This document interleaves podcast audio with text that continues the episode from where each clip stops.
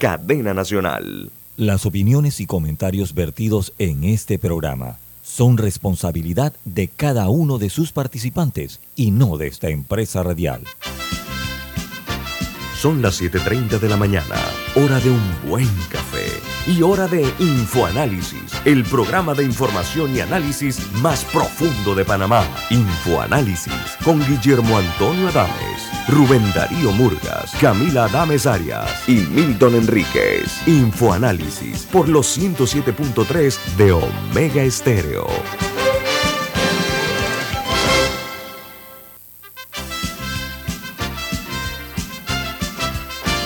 Hola, buen día, bienvenidos. Esto es Info Análisis, un programa para la gente inteligente. Hoy es martes 13 de septiembre del año 2022 y desde la capital de la República les saluda el staff de Infoanálisis.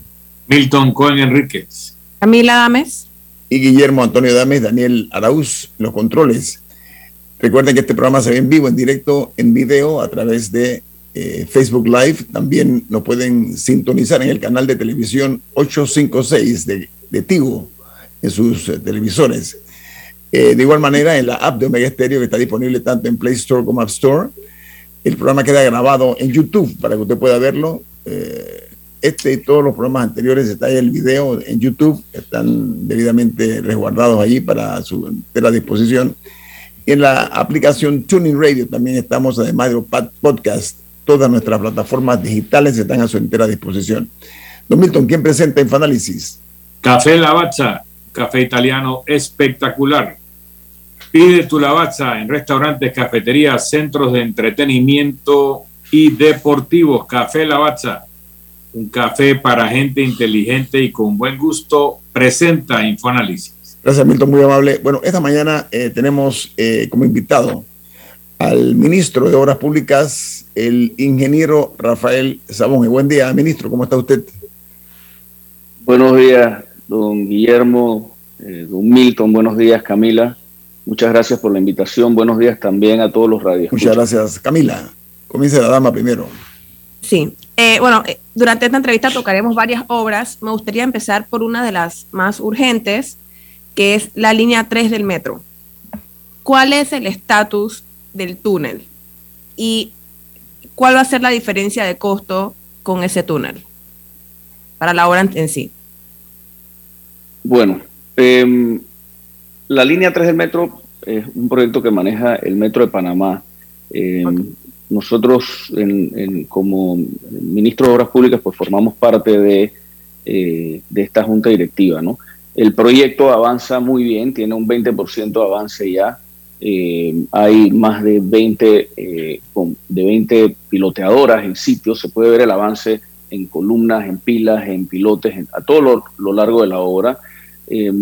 El túnel, pues esto es un, proyecto que se está haciendo como una adenda al propio contrato, todavía se están cerrando eh, los últimos temas de costos, los diseños, pues ya se, ya se hizo un prediseño, ya se mandó a, a, pedir la, la, la máquina eh, la TBM, que es la máquina perforadora que se está produciendo en Alemania. Esto debe llegar aquí a Panamá en julio del próximo año y ya a partir de finales de este año vamos a empezar a hacer las trincheras para arrancar con el proyecto. Pero es un proyecto que se está haciendo fast track, de manera que vaya eh, a la par de la obra principal y el proyecto lo va a estar ejecutando la misma empresa que es Hyundai Posco, o sea, el consorcio de HPH. Pero como les dije, pues esto es un proyecto que está manejando el Metro de Panamá una obra muy importante, una obra que ya tiene alrededor de unos 3.800 trabajadores en ella y que estamos esperando que en los próximos seis meses lleguemos hasta unos 5.000. Pero Camila, yo quisiera, eh, yo sé que hay muchos temas que tratar, eh, hay, hay, muchas obras en particular que podemos tratar, pero yo quisiera antes de entrar en eso, hacer eh, a lo mejor un resumen de lo que han sido estos tres años. Creo que es importante comunicar esto porque a, veces hay demasiada información eh, y, cuando hay mucha información pues también se presta para algunos males, malos entendidos con respecto a distintos proyectos que, eh, que pues se están haciendo en todo el país. Porque para que tengas una idea, nosotros hemos licitado alrededor de 125 proyectos en estos últimos tres años. Ahora, estos tres años han sido unos años complicados, eh, en especial para una institución como el Ministerio de Obras Públicas, que es una, es una institución pues que tiene más de un 90% de su presupuesto eh, de inversión. Y pues obviamente con lo que ha sucedido en Panamá eh, en, los últimos tres años, pues los presupuestos de inversión se han recortado pues para utilizar estos recursos para lo que sucedió, sobre todo el año pasado el año anterior, por el tema de la pandemia, que se invirtieron más de 3.500 millones de dólares en asistencias sociales y en temas sanitarios y de salud. Y obviamente pues los presupuestos de inversión fueron los que se recortaron eh, precisamente para poder lograr estos, eh, lograr estos eh, recursos necesarios. Entonces, ¿qué sucede? Nosotros como Ministerio de Obras Públicas teníamos desde el 2020, al cabo de algunos meses de haber entrado en la administración, ya teníamos listo pues, nuestro paquete de programas, de proyectos, perdón, de, inversión que pretendíamos licitar. Desde un principio, la mayoría de estos proyectos, eh, por lo menos en la, en la primera fase de licitaciones, los íbamos a hacer bajo el mecanismo de llave en mano, que implicaba que los contratistas pues aportaran financiamiento. Ahora bien, con lo que sucedió con la pandemia, pues eh, el, Ministerio de Economía y Finanzas no nos aprobó estas licitaciones hasta el segundo semestre del año pasado. Y lo que ha ocurrido desde entonces, que yo creo que en los últimos días se ha visto en algunos medios de comunicación, sobre, todo en medios impresos, es que en el Ministerio de Obras Públicas en los últimos 12 meses se ha hecho algo sin precedentes en la historia de esa institución. Nosotros hemos licitado 27 proyectos en los últimos 12 eh, meses. Yo les hablé de 125, pero eso incluye temas, eh, eh, por ejemplo, de emergencias, porque ustedes saben que, por ejemplo, en el 2020 hubo dos huracanes aquí en Panamá, temas también de mantenimientos menores, pero en los últimos 12 meses hemos licitado 27 grandes obras, o medianas obras más bien, que suman más de 1.100 millones de dólares en todo el país. Y en estos últimos 12 meses, de esos 27 proyectos, ya hemos entregado eh, unas 18 órdenes de proceder y tenemos otros cuatro proyectos que han sido adjudicados que están pendientes de entrega de orden de proceder. Proyectos muy importantes de, de rehabilitación de vías, por ejemplo, eh, un proyecto de rehabilitación de vías en la ciudad de Panamá, eh, que sabemos que es tan importante para todos los residentes de esta ciudad y estamos en este proyecto que, que está eh, por ser adjudicado. Vamos a rehabilitar 65 kilómetros de vías. O, por ejemplo, un proyecto que licitamos hace poco para rehabilitar 30 kilómetros de vías en la ciudad de Colón. proyectos importantes que ya han sido adjudicados, como la rehabilitación de 24 calles en El Chorrillo, o proyectos que ya hemos entregado órdenes de proceder, como la ampliación de la vía transísmica entre Villagres y Chilibre o el intercambiador en la Cabima. Es decir, estamos, eh, no, tenemos una mega obra per se, pero lo que sí hemos hecho es que hemos licitado eh, muchas obras medianas a lo largo del país en 10 provincias y dos comarcas, eh, proyectos importantes que van a impactar las economías locales y que están arrancando desde ya. Pero ministro, esos son proyectos a futuro, pero hay varios actuales que llevan años que no se terminan. Y ya me contestó la línea 3, paso al número 2, el cuarto puente sobre el canal, que ese proyecto sí lo lleva el MOP, que es que una tendencia también de estos grandes proyectos es que todos sufrieron cambios de diseño cuando, llegaron, cuando llegó su administración, o sea, la administración Cortizo. El, el, el metro se le puso un túnel. Al cuarto puente se decidió que el metro no iba a pasar por ahí, que supuestamente iba a ser más sencillo, cambiaron el diseño y aún no sabemos, aún no hemos visto avances por ahí. Eh, bueno, la, la tumba muerto, no eh, desastre, no sabemos qué ha pasado ahí. Y em, el corredor de las playas, que ya no va a llegar a ninguna, a ninguna playa, se va a reducir. O sea, ¿por qué hubo tantos cambios de diseño? Antes de entrar en las obras específicas, ¿por qué, por qué todo cambió? Bueno, hubo cambios de diseño en dos proyectos en particular que tú los mencionaste, que fueron el corredor de las playas y el cuarto puente. Em, y la, razón principal de esto fue porque hubo, eh, digamos, deficiencias en la estructuración de ambos proyectos. Te voy a empezar con el primero, que es el corredor de las playas, que es una obra que ya reiniciamos, ¿verdad? Este, este era un proyecto muy ambicioso, era un proyecto eh, que se le había, eh, se había licitado y se había entregado la orden de proceder eh, a la constructora FCC, un proyecto que el tramo 1 estaba establecido en 600 millones de dólares el tramo 2 en 400 millones de dólares. Es decir, en total, esta obra se había licitado entre los dos tramos por mil millones de dólares. ¿Okay? Cuando nosotros llegamos a la administración vimos que el tramo 1, eh, eh, primero el tramo 2, pensábamos que no era prioritario en este momento. El tramo 2 del corredor de las playas era una carretera de seis carriles, una autopista de seis carriles que iba desde Santa Cruz hasta el área de San Carlos.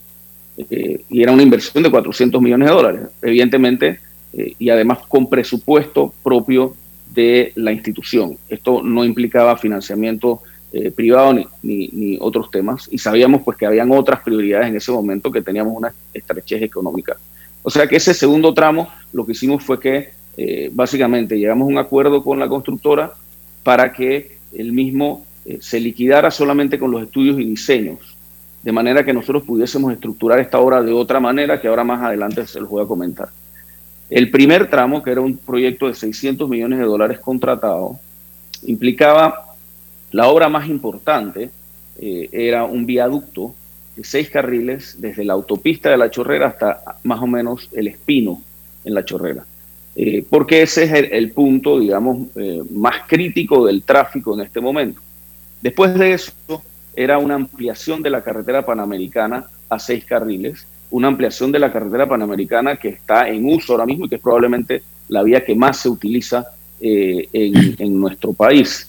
Y esta ampliación implicaba disminuir pendientes, implicaba disminuir curvaturas, implicaba además, sobre todo, adquirir, adquirir más de 500 propiedades en servidumbre pública. Y aquí fue en donde encontramos el principal problema de esta obra. Independientemente de los problemas sociales que iba a implicar ampliar esta vía en pleno uso, eh, el principal problema realmente era cómo se había estructurado la adquisición de esta servidumbre.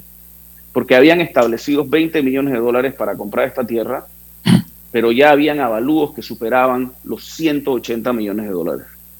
Y además, eh, para reubicar servicios públicos habían establecido 39 millones de dólares pero los costos ya superaban los 89 millones de dólares. Es decir, para iniciar la obra íbamos a tener que adendarla a FCC Construcción por más de 200 millones de dólares, solamente para arrancar la obra. Entonces, obviamente lo que decidimos fue reducir la obra a lo que era más importante en este momento, que es en donde se enfoca el tráfico en la, en la carretera panamericana y lo que genera un cuello de botella, que es el viaducto de la Chorrera. Cuando le planteamos a FCC esta decisión, FCC dijo, yo prefiero ceder el proyecto y ojo, no voy a cobrar ninguna indemnización, voy a cobrar por el trabajo que ya he hecho, prefiero ceder el, proyecto y aquí está la empresa a la que yo estaría dispuesto a cedérselo. ¿Cuánto, cobró, por las obras, eh, los pilotes hay, etcétera? ¿Cuánto cobraron? Porque lo que he visto son pilotes, en la Panamericana. Hay el inicio de pilas, hay pilotes, hay eh, estudios de impacto ambiental y diseño. FCC Construcción facturó 41 millones de dólares y esto de acuerdo a las plantillas de costos que habían en el contrato original. Una vez la sesión se da eh, y se autoriza por parte del Ministerio de Economía y Finanzas esta sesión también y la adenda al proyecto, porque el proyecto incluye un financiamiento a corto plazo por parte del Banco Centroamericano de Integración Económica, esta adenda llega a la Contraloría, es refrendada y hace un par de semanas estuvimos en la obra reiniciando los trabajos el compromiso, porque el puente ha cambiado un poco. El puente ahora tiene eh, una, una metodología constructiva que va a permitir construir el puente durante 24 horas al día, es decir, tres turnos de trabajo, y además afectando en lo mínimo posible el tráfico. El compromiso de la empresa es finalizar esta obra para marzo del 2024. ¿Qué empresa es, ministro? ¿Qué empresa es? Puentes y Calzadas Infraestructura.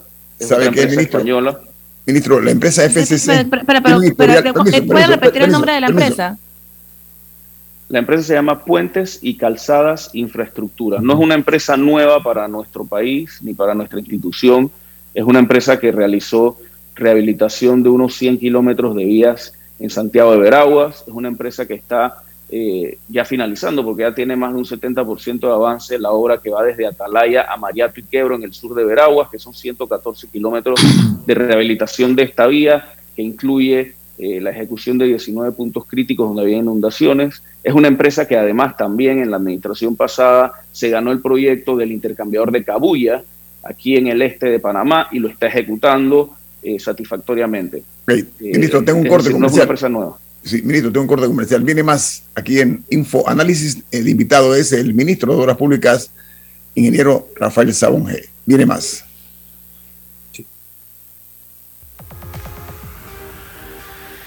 Omega Stereo tiene una nueva app.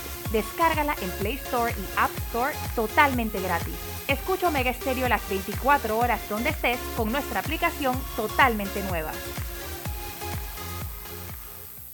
Hay quienes se levantan antes que el gallo cante, quienes desde la oscuridad encuentran una luz de esperanza, quienes ven la oportunidad de crecer uniendo pueblos y son los mismos quienes ven progreso en el cambio a nuestros clientes por inspirarnos a avanzar, a progresar por casi 100 años.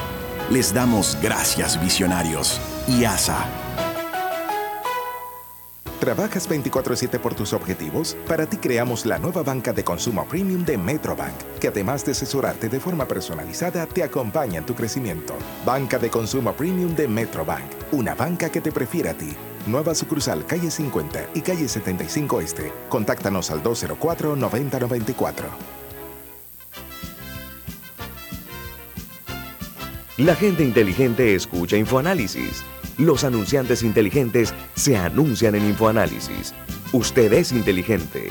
Llame al 269-2488 y todos lo sabrán. Infoanálisis, de lunes a viernes de 7 y 30, 8 y 30 de la mañana, en donde se anuncian los que saben.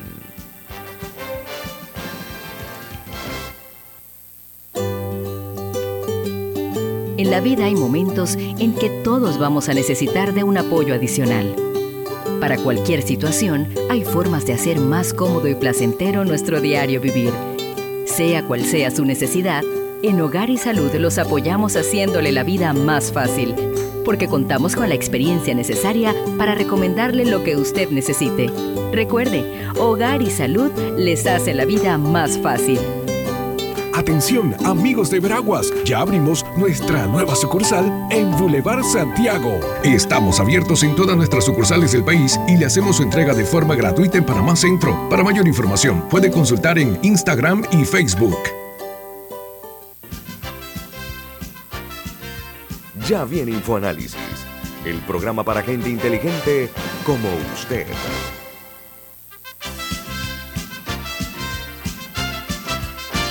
Bueno, estamos eh, hoy platicando con el ministro de Obras Públicas, Rafael Sabonge, aquí en Infoanálisis. usted tiene un mensaje, ¿no? Así es. En Banco Aliado te acompañan en tu crecimiento financiero.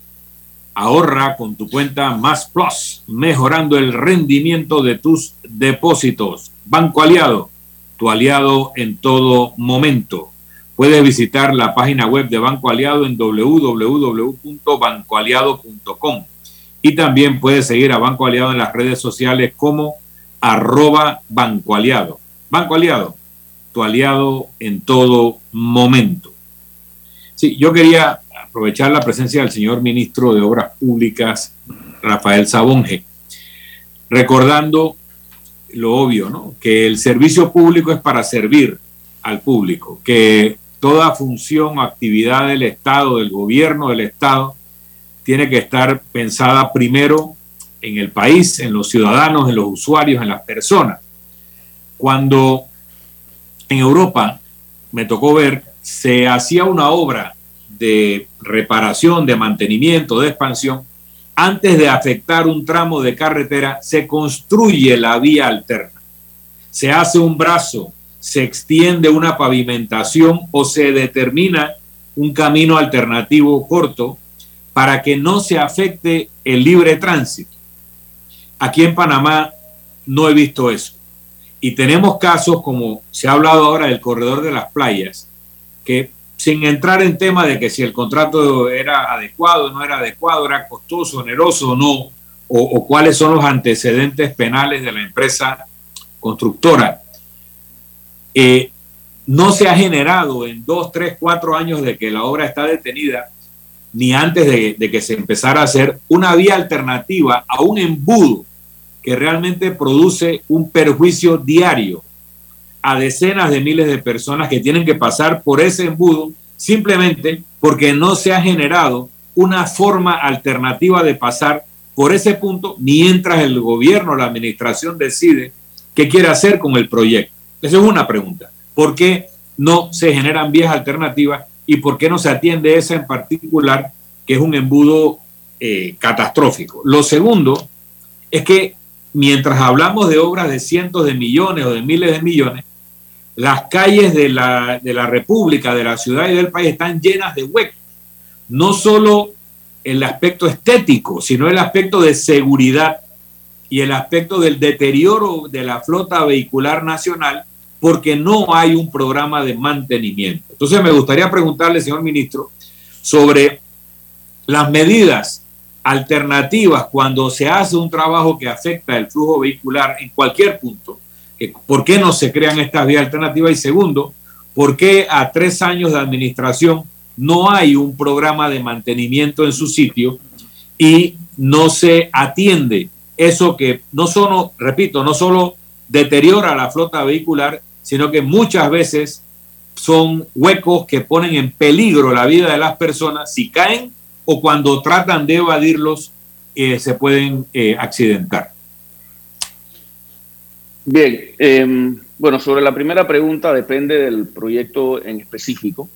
Em, hay algunos lugares en donde por, por, la ubicación de los proyectos es imposible hacer una vía alterna, pero en, en, en, particular el corredor de las playas, es decir, el trabajo que se ha retomado en la chorrera ha iniciado precisamente con eso, con la adecuación de las vías inferiores, porque esto va a ser un puente que se va a estar construyendo y ahora mismo la empresa eh, contratista está efectivamente haciendo eso, está adecuando las vías inferiores, eh, va a empezar un programa de parcheo de toda esta vía a, lo largo de, lo que impacta el proyecto para adecuarlo en conjunto con la autoridad del tránsito para e, e, efectivamente disminuir las molestias a los conductores. Mientras tanto... Antes de pasar a la otra, cualquier obra que a mí me detenga en un embudo por 10, 15, 20 minutos debe tener una vía alternativa, aunque me tome cinco minutos extenderme y tomar una calle lateral, pero no creo y no puedo aceptar la respuesta de que hay obras que no pueden encontrarse vías alternativas, porque el tiempo del tranque siempre es mayor que extenderse unos minutos hacia calles alternativas. Entonces, tiene que haberlas. No, no, no acepto que no la haya porque la lógica dice que no puede ser eh, imposible hacer una vía alternativa.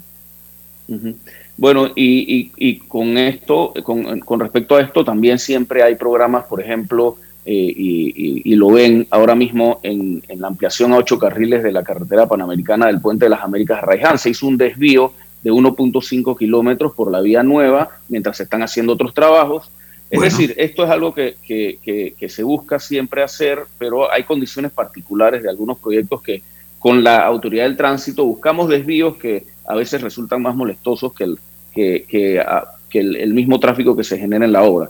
Volviendo al, tema del corredor de las playas, de, este viaducto que, se está construyendo en la chorrera, se están adecuando las vías inferiores porque el trabajo que va a empezar a hacer la, empresa, que están llegando las maquinarias al sitio, va a, eh, lo, lo, que incluye es construir el resto de los pilotes. De un lado, son 41 pilotes, y del lado de la autopista empezar con el puente elevado, que van a haber unas, unas eh, vigas, y, eh, perdón, unas grúas con eh, vigas que se proyectan sobre la superficie, afectando lo menos posible el tráfico vehicular, y vamos a ver cómo se va a estar construyendo este puente por arriba, teniendo obviamente todas las medidas, todas las medidas de seguridad necesarias. Y esos pilotes que han estado expuestos a los elementos y uno ve los hierros por dentro un poco oxidados por todo el tiempo que han estado ahí, ¿siguen bien o van a tener que destruirlos para, volverlos a hacer?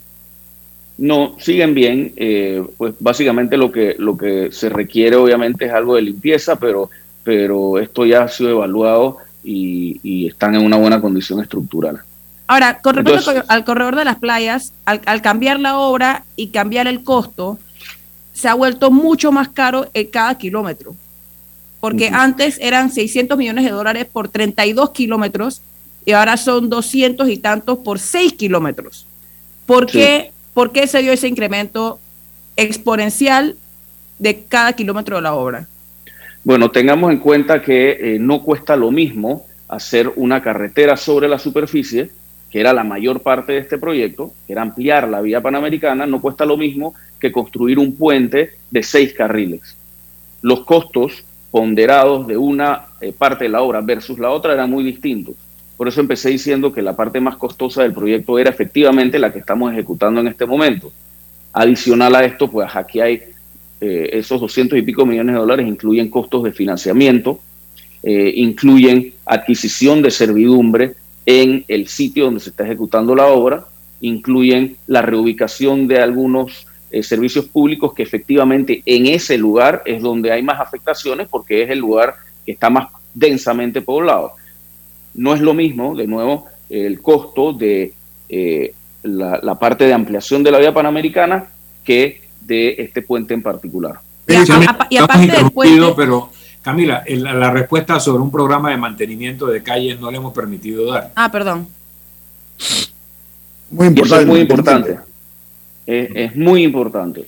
Eh, y parte de estos, eh, alrededor de 1.500 kilómetros de vías que nosotros hemos licitado, eh, gran parte de ellos son rehabilitación de vías. Y, y, como les mencioné, en la ciudad de Panamá hemos licitado un proyecto de rehabilitación de 65 kilómetros de vías que yo sé que, lo que buscamos y a lo que aspiramos es tener un programa de mantenimiento a largo plazo. De eso yo les voy a comentar ahora en, un instante cuando pasemos esta, esta fase, porque hay, a través de la ley de asociaciones público-privadas, estamos estructurando, hemos estructurado con diferentes multilaterales varios proyectos de mantenimiento por estándares a largo plazo. De esos proyectos, el primero que se está licitando, que dicho sea de paso, el 19 de este mes, es decir, el próximo lunes, es el primer acto de ese, eh, de ese periodo licitatorio, es la rehabilitación y mantenimiento por estándares de 247 kilómetros de la carretera panamericana del Este.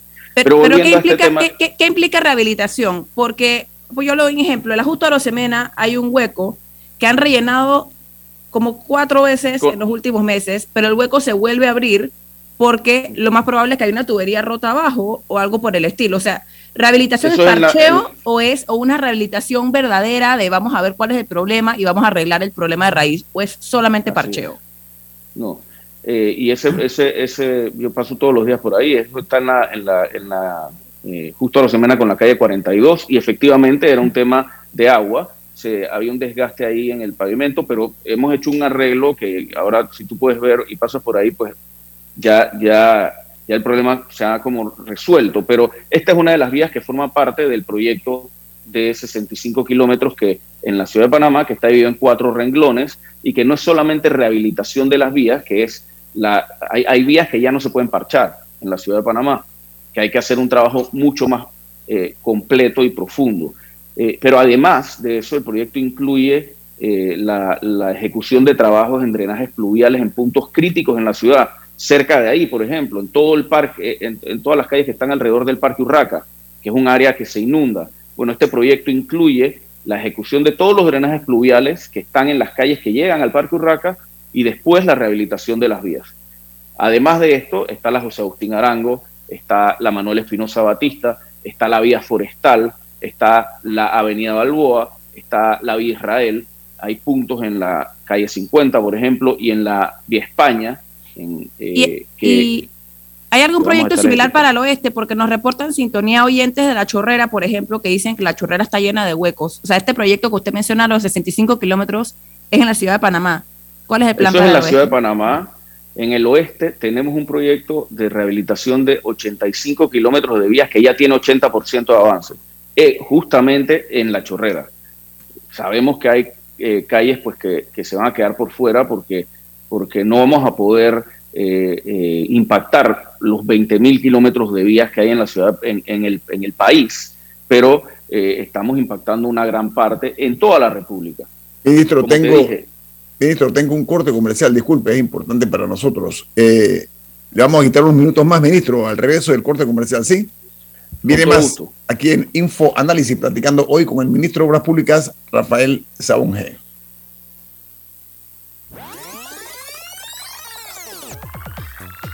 Omega Stereo tiene una nueva app. Descárgala en Play Store y App Store totalmente gratis. Escucha Omega Stereo las 24 horas donde estés con nuestra nueva app.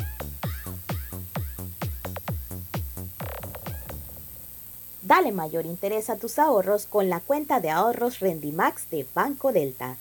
Gana hasta 3% de interés anual y administra tus cuentas desde nuestra banca móvil y banca en línea. Ábrela ya en cualquiera de nuestras sucursales. Banco Delta, creciendo contigo. La gente inteligente escucha InfoAnálisis. Los anunciantes inteligentes se anuncian en InfoAnálisis. Usted es inteligente. Llame al 269-2488 y todos lo sabrán. Infoanálisis, de lunes a viernes de 7 y 30, 8 y 30 de la mañana, en donde se anuncian los que saben. Grupo Clásico, 30 años brindando las últimas tendencias de la moda, con Hugo Boss, Clásico Womo, Suit Supply y Clásico Off, el grupo de tiendas de ropa masculina más elegante del país. Hugo Boss, marca número uno en el mundo de la moda masculina.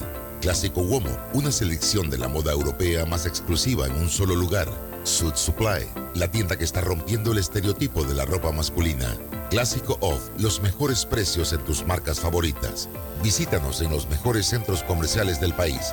Grupo Clásico, 30 años liderando la moda masculina en Panamá. Escucha, tengo una idea de negocio. A ver, cuéntame. Crearemos una app que conecte a productores locales, directo con el consumidor final. ¡Ey, buenísima! Comenzaremos con mi tío, que tiene una finca en Chiriquí que produce aguacates. Me encanta. Tengo el socio perfecto. Un panel compacto para mover el negocio. ¡Vamos! Hoy llegó tu momento de emprender con el nuevo Light Ace, tu socio para avanzar. Visítanos en tu sucursal más cercana, Ricardo Pérez. Ya viene InfoAnálisis, el programa para gente inteligente como usted.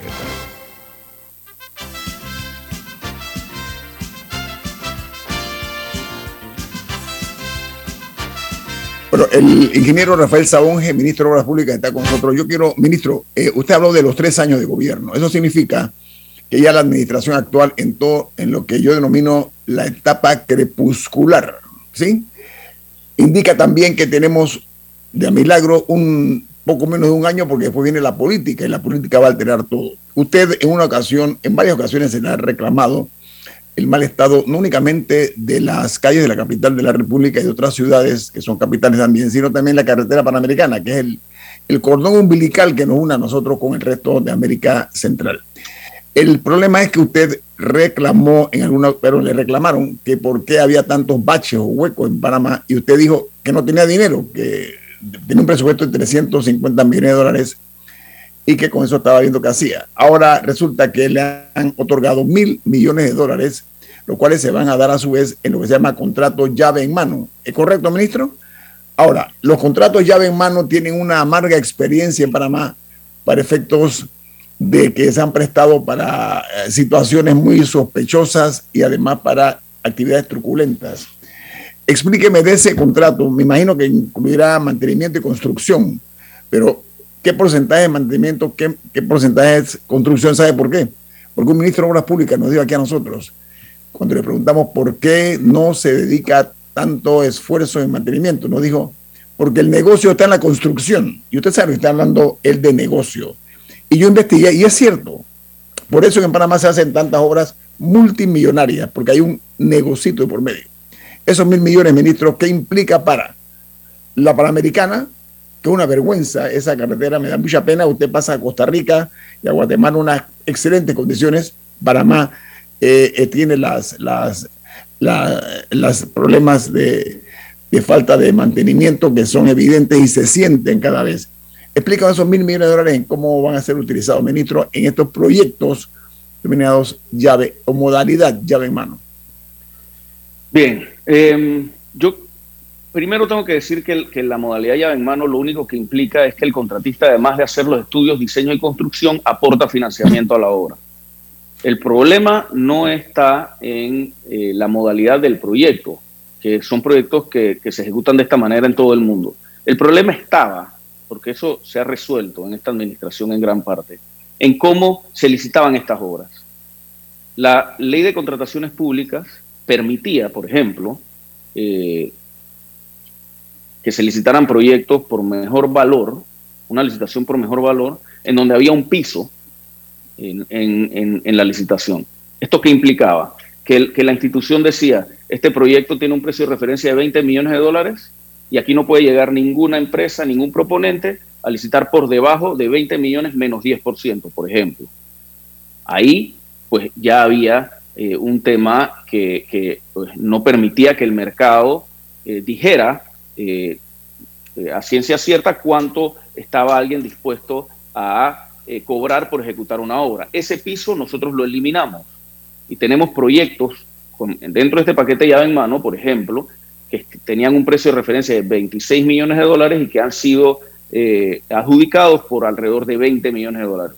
señor ministro, pero el, la idea de, poner ese, ese límite al piso es que había una costumbre en este y en muchos otros países de empresas que se tiraban al piso y ofrecían eh, un valor muy por debajo del costo real porque luego empezaban a meterle adendas y al final acabábamos pagando mucho más del precio de referencia o incluso mucho más de la propuesta más cara de una licitación.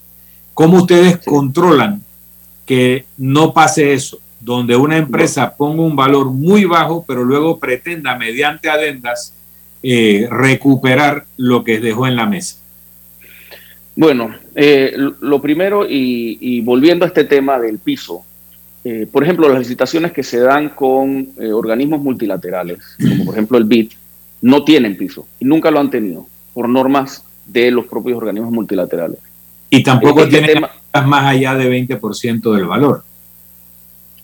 Nuestra ley solamente permite adendas hasta por un 25% del valor de las obras. Estos son cambios que se han hecho a la ley de contrataciones públicas nuestra, vigente.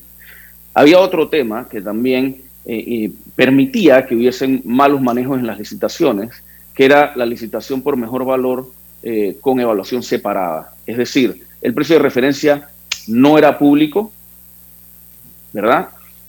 Y había un piso en, eh, en, el, en, el, monto total a licitar.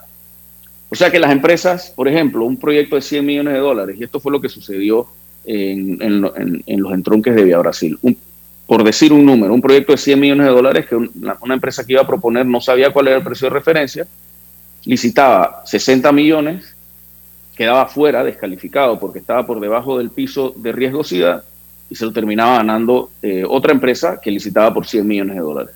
Entonces, esto, estos han sido temas que nosotros hemos solucionado con nuestra ley de contrataciones públicas. Ha habido una verdadera competencia en nuestras obras. Nosotros tenemos proyectos en los que han participado ocho empresas, por ejemplo. Eh, hace poco licitamos un proyecto de rehabilitación de calles en el distrito de Antón, en donde efectivamente participaron ocho empresas y con una variedad de, precios desde 20 millones hasta 27 millones de dólares. Ahora esas propuestas se están revisando. Todas las propuestas están además respaldadas por fianzas de cumplimiento de em, eh, empresas afianzadoras eh, respetadas y reconocidas en la plaza. Lo que siempre se tiene que hacer es tratar de buscar una mesa nivelada, generar oportunidades para, para todos los contratistas y respetar eh, pues esas licitaciones eh, de manera que tratemos siempre de buscar los mejores intereses para el Estado. Una pregunta de un oyente y, agradezco la respuesta que ha dado al punto anterior. El puente de las Américas tiene más de 60 años de haber sido construido, está en malas condiciones. La gente me pregunta, el oyente me pregunta cuándo lo van a cerrar o ese puente todavía tiene algunos años más de servicio. El puente de las Américas este año, el 12 de octubre, cumple 61 años. Nosotros tenemos programado, siempre estamos dando eh, mantenimientos paliativos. La estructura del puente está en muy buen estado. Se le dio hace poco, hace poco tiempo, se le dio una, una, un mantenimiento completo a la estructura del puente. O sea que la estructura no tiene ningún tema. Hay un tema con la calzada del puente, la calzada de hormigón del puente, que tiene 61 años. Que esto es lo que constantemente tenemos que estar rehabilitando hasta que podamos cerrar el puente y levantar toda esa calzada y rehacer la calzada por completo. Mientras tanto, todo lo que podemos hacer es rehabilitar la parte superficial de la calzada. El puente no se puede cerrar efectivamente hasta que no haya eh, otra vía de, salida de la ciudad. Em, y, digo, es lo que estamos haciendo constantemente, por eso ustedes ven que hay jornadas de parcheo nocturno en el Puente de las Américas, porque eh, realmente es la única solución que hay en este momento eh, hasta que se pueda cerrar el puente y hacer unos trabajos más completos. Camila. no sé si quieren que volvamos al tema del mantenimiento. No, de hecho, le, bueno, le quería preguntar por la tumba muerto. ¿Qué, ¿Qué, pasa con la tumba muerto? Porque dice que la obra se, se, va a reactivar, pero uno sigue pasando por ahí todos los días y no se ve a nadie trabajando o se ve a tres personas. ¿Qué pasa con la tumba muerto? ¿Por qué no se ha podido terminar? Ministro, y voy a ministro, permiso, ministro, ministro. La, a la avenida Ricardo J. Alfaro, tumba muerto, es una de las más transitadas de la capital de la República. ¿Y sabe qué? Si es un trabajo ahí de, de losas, etcétera, y hay losas que hacen falta. Para mí es una vergüenza. Yo no soy ingeniero, pero el sentido común me de, hecho, hubo un accidente hace, hace un par de meses, creo, una persona que cayó en uno de los. La pregunta es: ¿por qué esa obra, que es vital, se le ha dejado como hace tres años? A ver, ¿por qué? Sí, eh, y, son cosas que parecen muy sencillas de resolver, pero que cuando empiezan en la burocracia estatal, pues se complican. Si ustedes ven las losas que faltan eh, por ejecutar en la tumba muertos, son losas que tienen algunas cámaras de inspección, cámaras de inspección de telecomunicaciones, ¿ok? Eh, y nosotros, pues, nos ha costado un poco llegar a un acuerdo con Cable Wireless para que Cable, Cable Wireless pueda elevar estas cámaras de inspección Afortunadamente ya esto... Ministro, permita, permiso, ministro, ministro. Mire, hay... Eh, a ver, los problemas no se reconocen, los problemas se, se resuelven. Esa es la realidad. La pregunta mía es cómo es posible que en tres años no se haya resuelto ese tema con Cable and Ahí se hizo una inversión importantísima de un carril adicional. El problema es que ese carril no sirve y para los incautos ya Camila está diciendo que hubo un accidente por qué razón no se ha puesto de acuerdo el MOP con la empresa Cable and Wireless, que es la que usted dice que es la responsable o la irresponsable. ¿Cómo es que no se han puesto de acuerdo para solucionar un problema de esta magnitud, ministro? Es lo que no entiendo. Sí, y, siempre termina siendo el mayor problema en los proyectos de ampliaciones de vías en la ciudad de Panamá, la reubicación de los servicios públicos. Por eso ustedes vieron que la transísmica, eh, que ya se culminó, estuvo bastante tiempo en lo que habían lugares en donde todavía faltaba terminar losas. Precisamente el único detalle era la reubicación de los perdón, reitero, la Ricardo J. Alfaro, tumba muerto, nos están escuchando decenas de miles de personas que ven que eso es un malgastado hecho el que se consumó recientemente, no se ha resuelto. Ustedes no han puesto de su parte para que Cable and Wireless cumpla la parte social y que represente una, eh, digamos, una situación eh, eh, prioritaria que resuelvan el problema que usted está diciendo que está en manos de Kevin Wireless y que no del MOB. Le pregunto. Por supuesto que lo hemos hecho y no es que sea malgastado el dinero, porque una vez esto se pueda finalizar, se culminan las losas que faltan por ejecutar. Pero de nuevo, esto es un tema que se repite constantemente en todas las obras que están en la ciudad de Panamá, porque no es, eh, o sea, hay muchos actores que confluyen en ese tema para poderlo resolver. Entonces, aquí específicamente en la tumba muerto, como les dije, ya hemos llegado a un acuerdo con ellos, los trabajos se deben estar iniciando prontamente para que después se puedan vaciar las losas que faltan. Pero la tumba muerto, como ustedes lo ven, ya la reposición de losas se ha dado en más de un 90%, la vía está en muchas mejores condiciones de lo que estaba hace un año, por ejemplo. Efectivamente, hay algunos puntos que necesitamos terminar que dependen de esta reubicación de, de, los servicios de telecomunicaciones, pero para lo cual hemos ya llegado a un acuerdo para que hay un corte comercial. Corte. Son problemas que le voy a quitar unos minutos más al del corte comercial porque realmente eh, tenemos que aprovechar esto, esta oportunidad para conocer, por una parte, qué está haciendo el Ministerio de Obras Públicas, pero sobre todo para que usted absuelva algunas preguntas que nos están haciendo aquí oyentes. Interesante la cantidad de gente que nos está comunicando eh, para que le hagamos preguntas. No se las vamos a hacer todas, pero viene más aquí en Info Análisis. Este es un programa para la gente inteligente. Omega Stereo tiene una nueva app. Descárgala en Play Store y App Store totalmente gratis. Escucha Omega Stereo las 24 horas donde estés con nuestra aplicación totalmente nueva.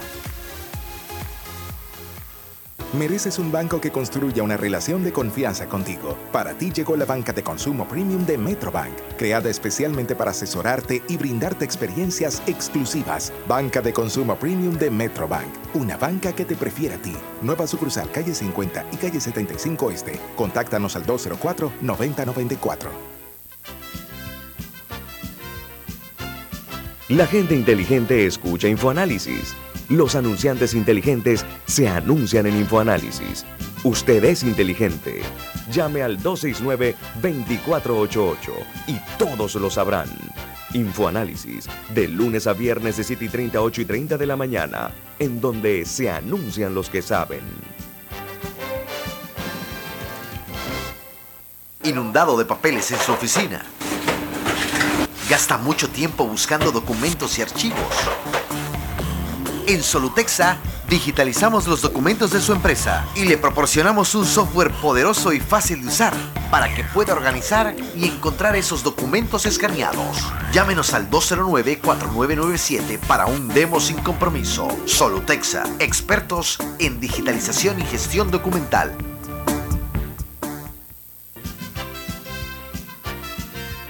Ya viene InfoAnálisis, el programa para gente inteligente como usted.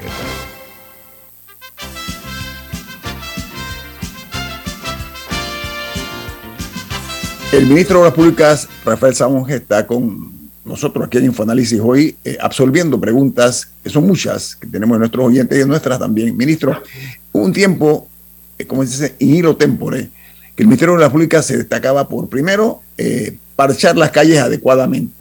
Eso habían cuadrillas. Usted mencionó cuando estamos en Facebook Live cuadrillas. Yo veo muy pocas cuadrillas del MOP. Uno, dos. ¿Por qué no se ha colocado una carpeta asfáltica eh, eficiente en algunos tramos, como por ejemplo en la propia, el propio Puente de las Américas y la carretera panamericana? Pero además de eso, ¿por qué en Panamá no se ha iniciado por parte de la, de la cartera a su cargo el reemplazo de las losas fracturadas? Perdóname el término, se me acaba de ocurrir el, el arroz, no, no encuentro otro las losas de concreto fracturadas, que son un peligro eh, latente y letal para lo que somos la, la carretera panamericana, ministro. Bueno, eh, primero tengo que, que, regresar a donde empezamos. El presupuesto de esta institución fue recortado en más de un 60%, eh, en, en 385 millones comparados con los más de 1.100 millones de dólares que tenía el, el Ministerio de Obras Públicas en el 2018 eh, pues una reducción de más del 60%. Pero ahora tiene mil, Entonces, ahora, esto, tiene mil ahora, tiene mil, millones, ministro. No, no, no tenemos mil millones, son mil millones en proyectos que se han licitado, que se van a ejecutar ah. durante varios, varios años. Ah. Estamos hablando de los presupuestos anuales. All right, okay. Esto, estos, estos mil millones de dólares son proyectos plurianuales uh -huh. que se van a estar ejecutando en, divers, en, en distintos años y que se pagan la mitad del, de, del, del, valor de la obra cuando se llega al 50% y la otra mitad cuando se culmina. Pero son proyectos que se van a estar ejecutando por eh, tres, incluso hasta cuatro años. le va a tocar al próximo gobierno, le va a tocar al próximo gobierno pagar, creo que una cuarta parte, ¿no? ¿Correcto? Sí, así es. Como nos, nos ha tocado a nosotros también asumir pagos de eh, proyectos anteriores, porque, por ejemplo, esos. Carpeta asfáltica, millones, ministro, carpeta asfáltica. A ver, ¿por qué ha desaparecido eso del lenguaje eh, no, del MOP? No ha desaparecido, pero esos 350 millones de dólares, por ejemplo, que dicen que, que, nosotros tenemos, están comprometidos en su mayoría en proyectos que nosotros hemos estado ejecutando. Solamente, por ejemplo, el proyecto de ampliación de ocho carriles de la carretera panamericana desde el Puente de las Américas hasta Región son 400 millones de dólares que se está ejecutando, que tiene más de un 50% de avance. Es decir, los presupuestos han estado comprometidos. ¿Qué hemos hecho nosotros? Hemos buscado formas alternativas de poder sacar nuestros proyectos adelante con presupuestos reducidos uno de esos, una de esas formas son efectivamente los contratos llave en mano. Nos preguntaban en qué se van a ir estos mil millones de dólares. Son 27 proyectos en total. Proyectos en Bocas del Toro, por ejemplo, 102 kilómetros de vías que estamos rehabilitando ya en Changuinola, 33 kilómetros de vías que estamos rehabilitando en Almirante. En la Isla Colón, en Bocas del Toro, vamos a rehabilitar 37 kilómetros de vías, vamos a construir 37 kilómetros de ciclovías, aceras y además vamos a rehabilitar dos parques. En Chiriquí estamos trabajando 67 kilómetros eh, desde eh, Paso Canoa, eh, Río Sereno, Piedra Candela. Vamos a rehabilitar 20 kilómetros de la vía que va desde la Panamericana hasta Boca Chica. Además, 74 kilómetros de vías que vamos a rehabilitar en el distrito de Boquerón y aproximadamente 25 kilómetros en el distrito de Alange. En la comarca Nueve Bugle tenemos un proyecto de la carretera que va de Coclecito a Canquintú. Es la primera vez que nosotros vamos a comunicar por vía terrestre Canquintú, que es una de las comunidades más habitadas de la comarca Nove. Además, en la comarca Nove tenemos un proyecto de rehabilitación de 170 kilómetros de caminos comarcales que ya se está ejecutando. En, en, Veraguas tenemos un proyecto que se está ejecutando que tiene aproximadamente 40% de avance, que es la carretera que va desde Soná hasta Pixbae. Es la primera vez que se van a hacer estos 40 kilómetros por carro y vamos a abrir eh, un lugar hermoso en Pixbae, en el sur de Veraguas, que va a permitir eh, pues un desarrollo turístico en la región. En el área de Azuero, Estamos rehabilitando todas las vías, reconstruyendo el sistema de alcantarillado pluvial, sanitario y potable en Macaracas. Estamos construyendo la nueva entrada a eh, la ciudad de Las Tablas. Estamos construyendo también la vía que va desde la CPA Playa Monagre Santana. En, esto solamente es en Azuero. En Peronomé, como les dije, tenemos un proyecto de rehabilitación que ya ha sido adjudicado de, de calles en el distrito de Peronomé. si venimos hacia acá, hacia Colón, por ejemplo, tenemos en Gatún Miguel de la Borda 67 kilómetros que tienen cerca de un 50% de avance. La, vía que va desde el puente, eh, desde el tercer puente del canal hasta el fuerte San Lorenzo, 16 kilómetros que tiene un 90% de avance. La rehabilitación de vías en el distrito de Colón, 30, 30 kilómetros aproximadamente, una inversión de aproximadamente 25 millones ya fue licitado. Además tenemos el corredor del Caribe, que comunica la carretera transísmica con María Chiquita, son 28 kilómetros que vamos a construir en una carretera nueva que va a abrir también del lado del Caribe panameño, que es una belleza, va a abrir un espacio para el desarrollo turístico. Y dentro de la ciudad de Panamá, en el Chorrillo, vamos a rehabilitar las 24 calles del Chorrillo, vamos a reconstruir cuatro parques. Este proyecto fue adjudicado ya, está en vías de refrendo. Tenemos más del 50% de avance en el viaducto que conecta la cinta costera 3 con la calzada de Amador. Esto va a permitir que los turistas que vienen del, puerto de cruceros, que ya se están viendo, y los turistas que además vayan al centro de convenciones tengan una mejor experiencia. Vamos además en la ciudad de Panamá, como ya les dije, a rehabilitar 65 kilómetros de vías.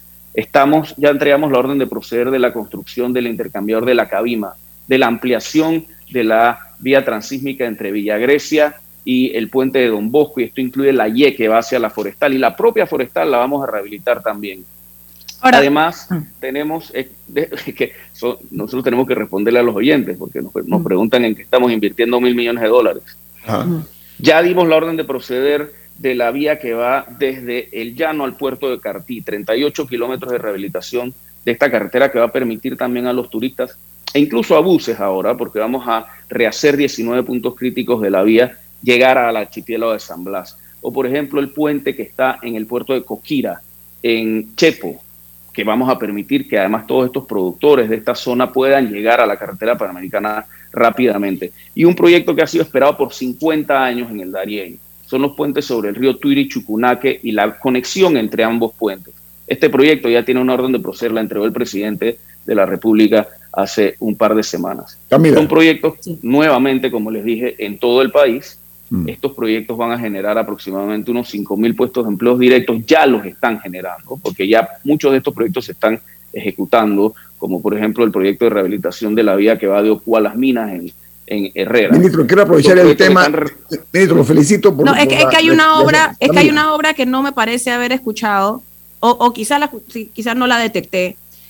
Cuando se anunció la reducción del proyecto del corredor de las playas a los 6 kilómetros, también se comentó que iba a haber una autopista, una especie como de costanera, creo que, creo que es el nombre, eh, que iba a ir desde Panamá Pacífico hasta Chame, por creo que 500 millones de dólares alrededor, aproximadamente. ¿Eso no está incluido en los mil millones que usted está comentando? Bueno, esto fue la razón por la cual yo solicité esta entrevista. Esta es la siguiente fase de nuestro programa de inversiones y es un programa de inversiones a través de asociaciones público-privadas.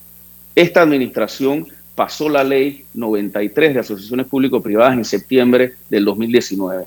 Al cabo de tres años, y esto ha sido dicho por organismos como CAF, nuestro país es uno de los países que más rápido ha llevado proyectos al mercado después de aprobar una ley de asociaciones público-privadas. La autopista costanera es uno de esos proyectos que nosotros estamos estructurando, este en particular con la Corporación Financiera Internacional. Esos 517 millones de inversión son 517 millones de dólares invertidos por la empresa privada, no por el gobierno. Y, son 517 millones de dólares que serán recuperados a través de peaje a lo largo de 30 años que se eh, otorgará esta concesión. Van a ser 52 kilómetros de una autopista de cuatro carriles, que es la, eh, en nuestra opinión, la alternativa real al corredor de las playas, porque es una vía alterna a la carretera panamericana. Siempre cuando uno construye más calles, eh, el tráfico funciona mejor que si uno amplía una calle. Cuando uno amplía una calle, uno induce más demanda y al final eh, o en poco tiempo, pues la capacidad eh, queda absorbida por el tráfico. Al ser una vía de peaje, además, nosotros lo que lograremos con esto es, de alguna forma y con las tarifas del peaje, mantener un tráfico fluido en esta autopista. Y esa autopista se está estructurando efectivamente con la Corporación Financiera Internacional, que eh, eh, ya tenemos el informe técnico inicial y lo, debemos llevar al ente rector en las próximas semanas para su aprobación, eh, son 52 kilómetros desde Panamá Pacífico hasta la bajada de Campana en Sajalices. Además, con esta ley de asociaciones público-privadas y en conjunto con el IFC, nuevamente la Corporación Financiera Internacional, que es un brazo del Banco Mundial, y también con el Banco Interamericano de Desarrollo, estamos desarrollando un programa de mantenimiento por estándares, que implica la rehabilitación de las vías de unos 2.000 kilómetros de calles en nuestro país y el mantenimiento a largo plazo de las mismas, mantenimiento por alrededor de unos 15 años. El primer proyecto, como les mencioné antes, es la rehabilitación y mantenimiento por estándares de la vía panamericana del Este. El acto de precalificación es el próximo lunes, 19 de septiembre. Hemos tenido eh, una variedad de empresas extranjeras y locales que están interesadas en este proyecto, en el cual la empresa privada tiene que buscar el financiamiento para invertir en la rehabilitación y después el Estado, una vez la vía esté rehabilitada, le paga anualidades dependiendo de que los estándares de servicio se cumplan. Aquí justo le iba a preguntar, porque una, porque una carretera la empresa puede recuperar a través del peaje. Entonces, en el caso de rehabilitación, que no, no, no, no, no implica peaje, el Estado sí lo paga entonces. Correcto. Un minuto, un minuto, Nitro. Me queda un minuto, lamentablemente. O sea, pero, cuando es rehabilitación, el, Estado lo paga. El Estado lo paga en anualidades dependiendo de que los estándares de servicio pactados en el contrato se cumplan. Y el segundo proyecto que estamos sacando al mercado es la rehabilitación y mantenimiento por estándares de los 202 kilómetros de la vía panamericana del oeste entre el Espino de la Chorrera y Santiago de Veraguas y este lo hemos estructurado con el Banco Interamericano de Desarrollo. Lamentablemente tenemos que irnos, que no, no, ya no tengo tiempo. Ya viene Álvaro Alvarado con su programa Sin Rodeos. Ministro y vamos a estar en contacto. Vamos a invitarlo otro día porque tenemos mucho que hablar y esperamos ver físicamente, visualmente, más eh, grupos que ustedes llaman de parcheo en las calles que son intransitables, ministro, y usted lo sabe, y en la Panamericana, que es un clamor generalizado de la comunidad. Gracias por su participación, ministro. Que tenga usted un buen día. Gracias a todos, buenos días. Encantado. Viene Álvaro Alvarado con su programa Sin Rodeos, aquí en Omega Estéreo. Milton, ¿quién despide Infoanálisis? Nos vamos, pero la... Sí, Café Lavazza, un café italiano espectacular. Sí, tenemos un conflicto. Dale, eh, Camila. Sí, pero es Café Lavazza, un café italiano espectacular que puede buscar en sitios de deporte, entretenimiento, cafeterías, restaurantes. Despide Infoanálisis. Ha finalizado el Infoanálisis de hoy. Continúe con la mejor franja informativa matutina aquí en Omega Estéreo 107.3, Cadena Nacional. La respuesta a tus necesidades la encuentras en la feria Caja de Soluciones de Caja de Ahorros. Te esperamos del 16 al 18 de septiembre en nuestras sucursales de David Centro, Chitré, Santiago Centro, Penonomé, 24 de diciembre, Los Pueblos, Casa Matriz y Parque Libertador con promociones especiales y actividades para chicos y grandes. Te esperamos. En la vida hay momentos en que todos vamos a necesitar de un apoyo adicional. Para cualquier situación, hay formas de hacer más cómodo y placentero nuestro diario vivir. Sea cual sea su necesidad, en Hogar y Salud los apoyamos haciéndole la vida más fácil, porque contamos con la experiencia necesaria para recomendarle lo que usted necesite. Recuerde, Hogar y Salud les hace la vida más fácil. Atención,